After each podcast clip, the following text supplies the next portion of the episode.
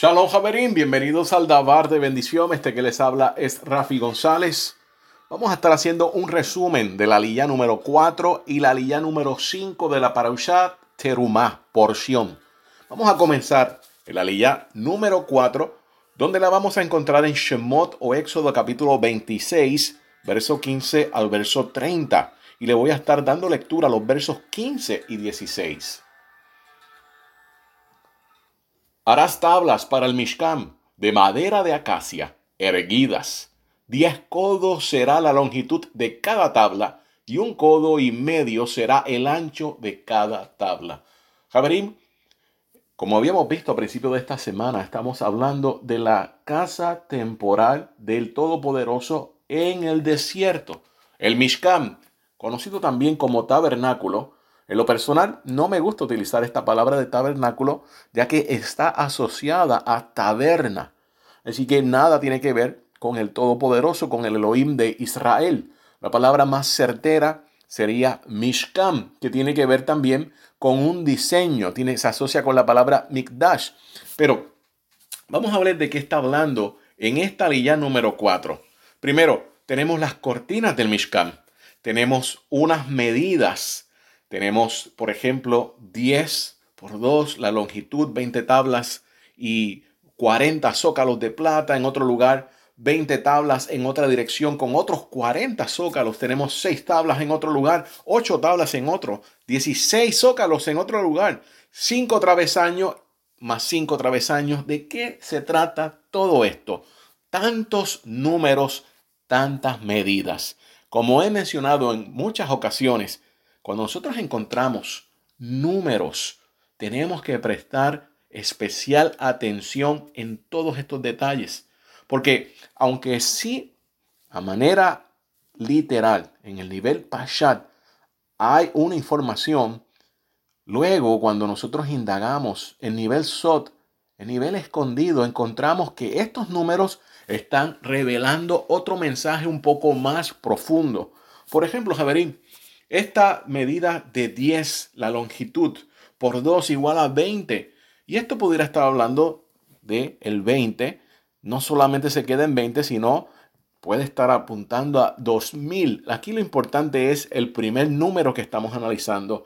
2000, esto se puede asociar con los 2000 años que lleva desde que nuestro santo maestro Yeshua hizo su aparición y toda la abodá que ha tenido desde entonces vamos a encontrar que 20 tablas más los 40 zócalos te lleva a 60. Y este número se repite dos veces, doble secuencia de 20 más 40 zócalos. Esto es igual, 60 más 60, 120.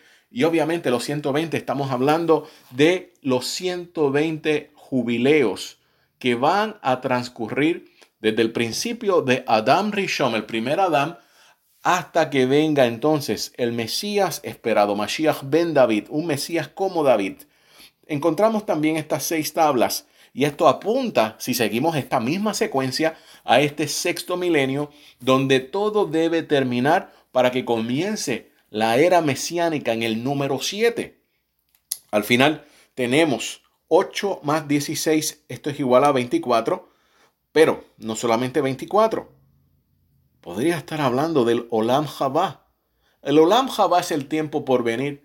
Debemos tener en mente que cuando comience la era mesiánica, donde algunas personas alegan de que ya hemos entrado en los primeros años de la era mesiánica, desde el punto de vista hebreo, la era mesiánica comienza con la angustia de Jacob o la tribulación.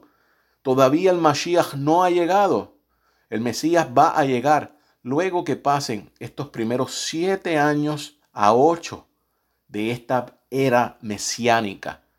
Si seguimos el conteo de lo que se hacía en el Santo Templo, en el Beit Hamikdash en Jerusalén, Jerusalén, nos vamos a dar cuenta de que todos los días habrían sacrificios, sacrificios de ofrendas, animales, los korbanot, etc.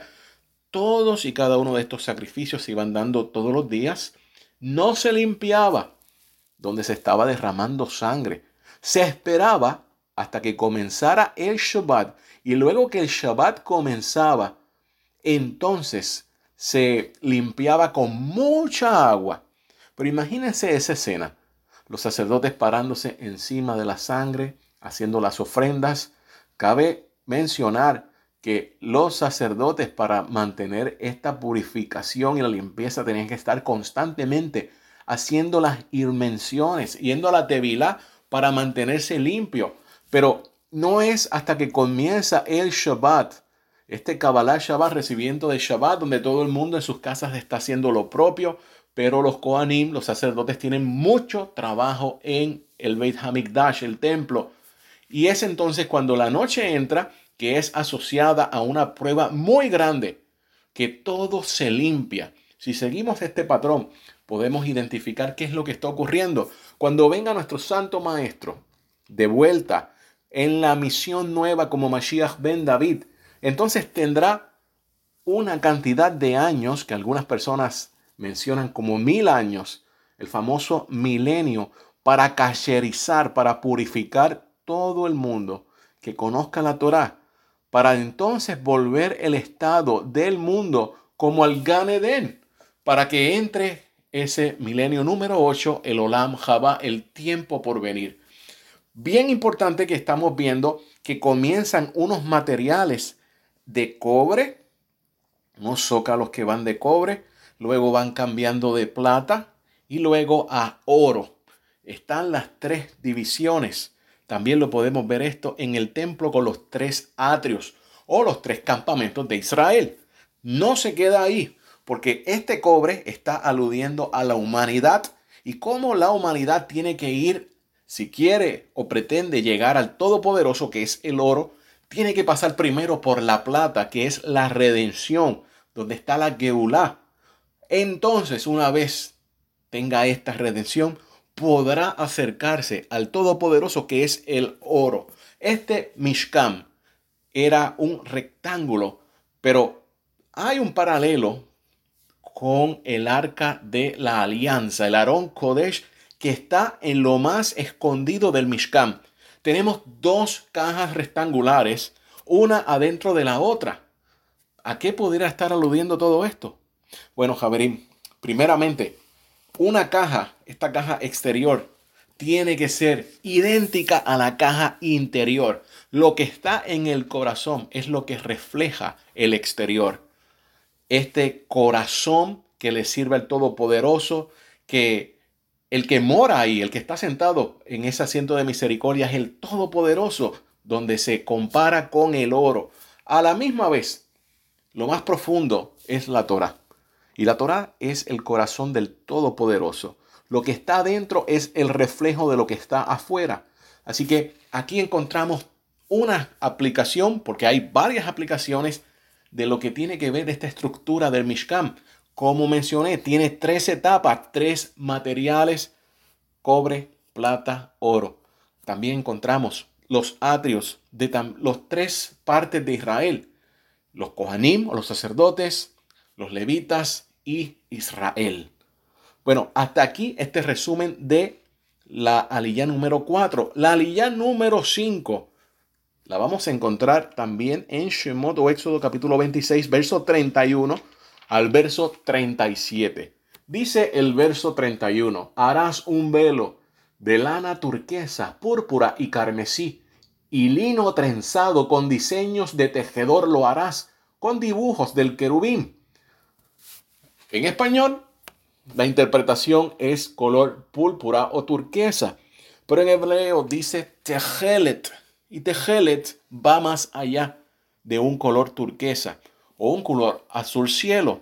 Esto tiene que ver con la realeza del Todopoderoso. La palabra tejelet tiene una geometría, un valor numérico de 850 que simplifica en 13. Y 13 es el nombre, el número, debo decir, del Todopoderoso.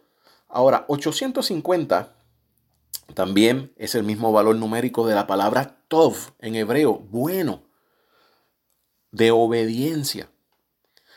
700, que tiene que ver también con lo que es el parojet.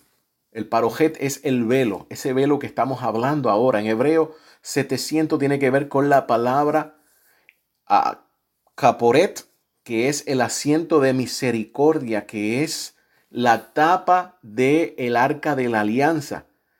También el número 700 es la letra en hebreo Nun Sofi. Pero la Nun regular es igual a 50 y 50 es Yobel, es jubileo. Así que todo esto está asociado con lo que es el parojet, el velo. Este velo que en el segundo templo tenía la anchura de una palma de la mano. Según la Mishnah se necesitaban unos 200 kohanim, sacerdotes, para poder sacarlo de donde se encontraba y esto se hacía dos veces al año para lavarse, para limpiarse. Este velo, que es el velo exterior, recuerde que hay una serie de velos en el segundo templo. Este es el exterior. Este velo exterior estamos hablando que tenía un bordado de la Vía Láctea. ¿Cómo sabían cómo lucía la Vía Láctea? Bueno, recuerde que todos estos diseños se lo mostró el Todopoderoso a Moshe Rabenu y Moshe Rabenu pasó la información. Así que estaba bordado, era algo majestuoso, era algo que no se podía describir simplemente con palabras, pero este velo también está hablando de la habitación donde se encuentra el Todopoderoso. El rabino Shaul habla en la carta a Timoteo, su primera carta de Timoteo, el capítulo 6, verso 16, que el Eterno habita en luz inaccesible.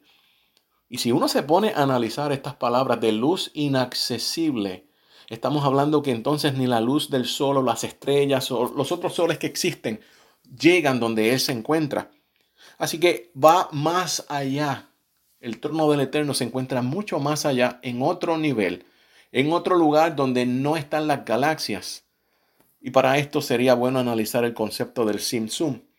Este caporet, este parojet, perdón, este velo de color tejelet habla de la realeza, habla del Olam Jabá, el mundo por venir, el número 8 o el milenio número 8 que se conecta con la aliyah que estábamos estudiando anterior a esta, la aliyah número 4.